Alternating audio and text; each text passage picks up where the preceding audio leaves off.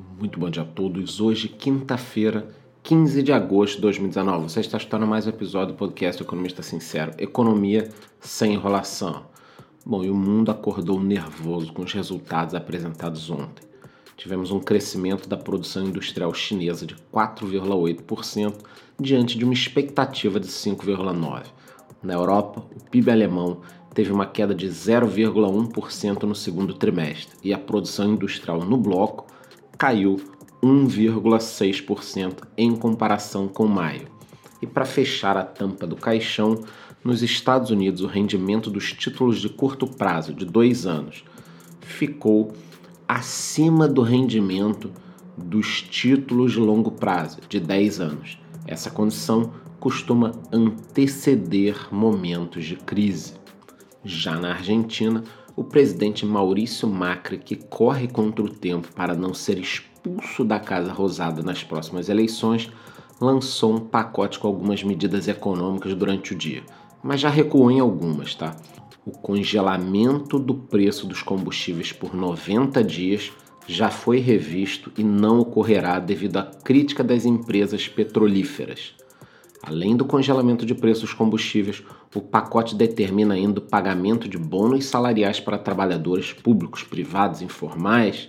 Também determina uma renegociação de dívidas tributárias, uma redução do imposto de renda dos aposentados e fecha o pacote com um aumento de 40% no valor da bolsa dos estudantes. Olha, parece uma piada, são medidas populistas, entendeu? A gente está falando aqui da Argentina, um país quebrado, não tem dinheiro o país e aí você toma medidas populistas, eu garanto a vocês, meus amigos, não existe a menor chance de dar certo. Por aqui, a Comissão de Assuntos Sociais, CAS, a aprovou em decisão final ontem o projeto de lei PL 1540, que amplia a possibilidade do saque do Fundo de Garantia para pagamentos de curso de nível superior e de cirurgias essenciais à saúde. Atualmente, o fundo de garantia só pode ser utilizado para moradia nos casos de aquisição de imóvel novo usado, construção, liquidação, amortização de dívida vinculada a contrato de financiamento habitacional, além dessas novas medidas de saque. Tá aí, uma medida muito melhor que na Argentina, porque não entra dinheiro do governo aqui. É o dinheiro da própria pessoa saindo de um buraco negro que é o FGTS para a economia real, pagamento de um curso superior ou de algo essencial para a saúde da pessoa. Ótima medida, super aprovada. Falando agora sobre mercados, já que eu informei vocês de toda essa questão da crise mundial, é claro que o Bovespa teve uma queda, foi a pior queda desde março, com esses dados econômicos vindos da China, Europa, curva de juros americanos se invertendo.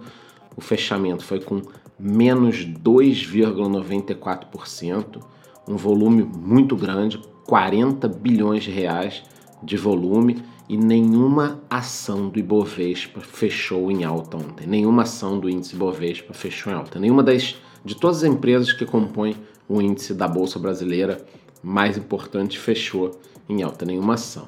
Já o dólar ultrapassou os R$ reais. E aí o Banco Central já deve entrar vendendo dólares das reservas externas para amenizar essa situação. Vai ser a primeira vez que o Banco Central entra com um tipo de operação desse desde 2009.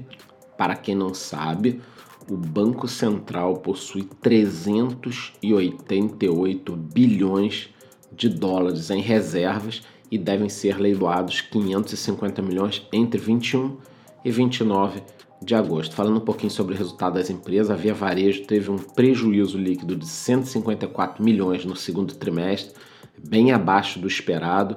A empresa passou pela troca de comando, que eu venho sempre falando aqui.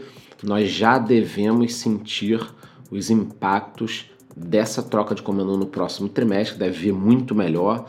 Eles já estão sentindo os primeiros impactos positivos nos 45 dias passados no trimestre, a Via Varejo inaugurou mais de 45 lojas e fechou apenas duas, e a empresa afirma que mantém a estratégia de abrir lojas com foco nas regiões Norte e Nordeste e em demais locais com grande potencial onde ela não está presente. Eu continuo achando que é uma excelente empresa para se manter na carteira, mas não é uma recomendação de compra ou de venda, é apenas o que eu faço com meu dinheiro.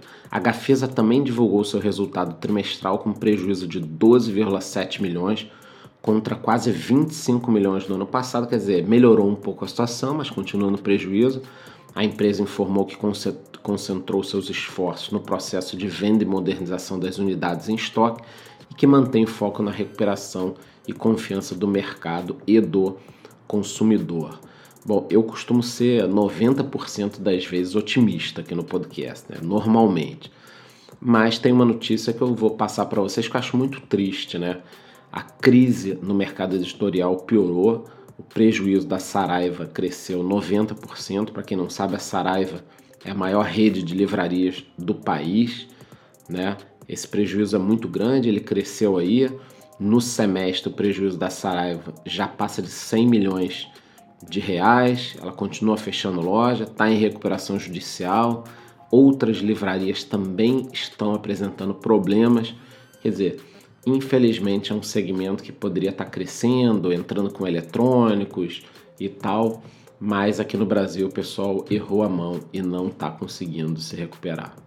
Para encerrar, eu gostaria de falar que algumas pessoas têm me perguntado sobre essa situação global, né?